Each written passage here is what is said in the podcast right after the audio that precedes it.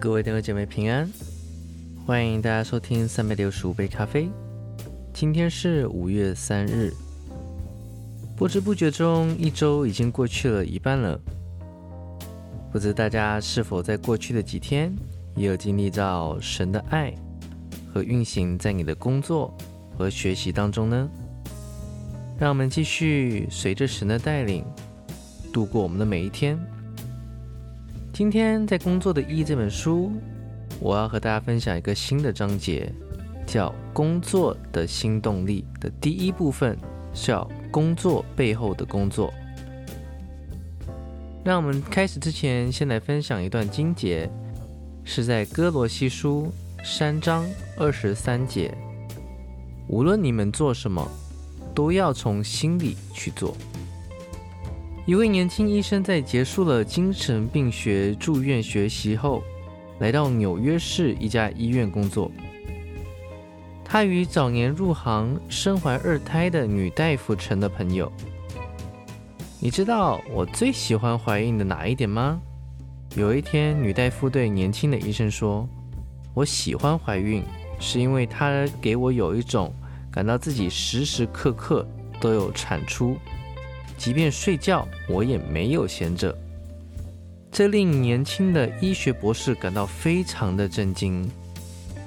他的朋友居然将自己的价值完全等于生产能力，找到这份可以不间断的工作，令他如此的如释重负。他反复的思想，很多人认为富有成效和有所作为是通向救赎之路。换句话说，我们试图通过工作来体现自我价值、建立安全感和寻找生命的意义。很多人借高效的工作和功成名就来定义自我，到头来却身心俱疲。有些人工作的动力是挣钱，以享受真正的生活为目的，但这使工作沦为了无谓的折磨。我们可以将这些隐秘的动机称为工作背后的工作。他们往往搞得人人心交瘁。尽管耶稣的十二门徒蒙召后便舍弃了渔网，我们看到他们后来也重拾捕鱼就业。我们也看到保罗在传道时依然以制造帐篷为生。他们并没有在与基督相遇后放下世俗的工作，或是压抑自己的热情。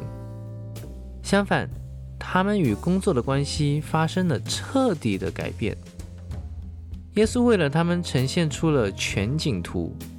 事实上，耶稣就是那幅全景图。他有意呼召他们超越捕鱼去捕鱼。在路加福音五章十节说道：“不要怕，从今以后你要做得人的渔夫了。”换句话说，他是为了拯救并医治这个世界。他邀请门徒与他一起完成这项任务。如今，门徒的身份和意义不再受制于工作或财务状况，他们可以超然的离开，如果被呼召的话。或重拾就业，或以全新方式对待工作，他们不再受到工作的辖制，也从他们的工作中和在他们的工作中得享自由。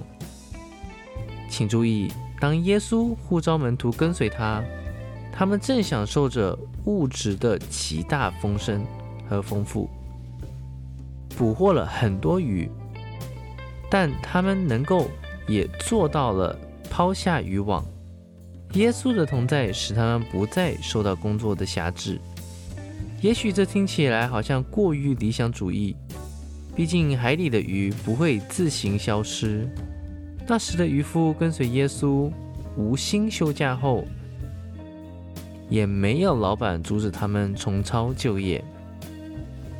但这个故事促使我们扪心自问。我们是否被工作牢牢占据，以致察觉不到上帝为我们预备的新机会呢？我们是否钓到大鱼？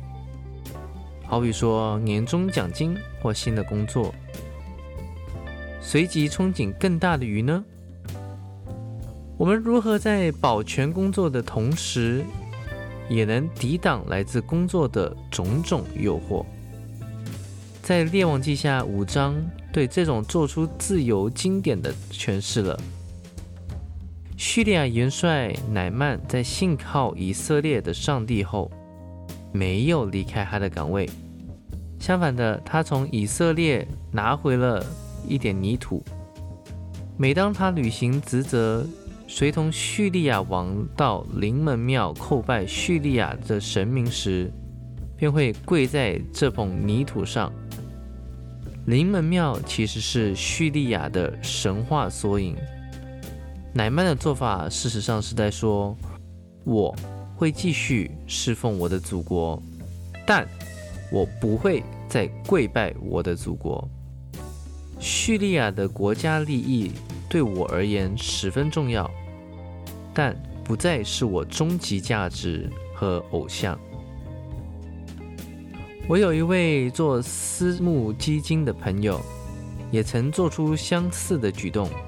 他拒绝了公司的一份风险投资项目的奖金，因为这项投资虽然合法，却没有改善人们的生活。与上帝的相遇给予了他们二人打破工作祭坛上偶像的勇气。这种力量将他们从工作的背后的工作中解放出来。如前所述。福音取代了我们工作的其他动因，改变了我们对工作的看法，调整了工作中的道德罗盘方向。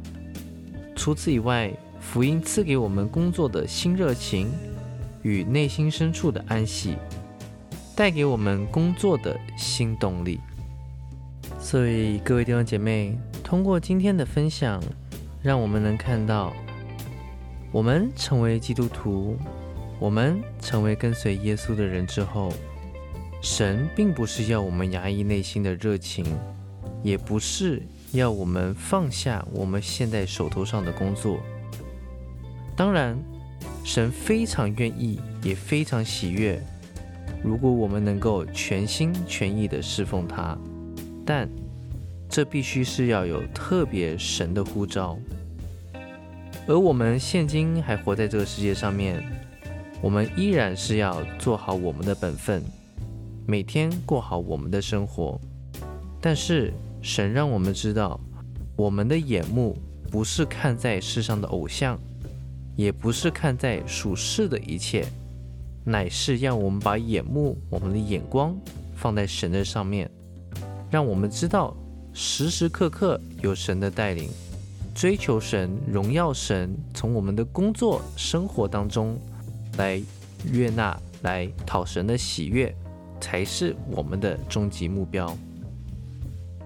好了，感谢大家的收听，那让我们明天继续。以马内利，耶稣爱你们。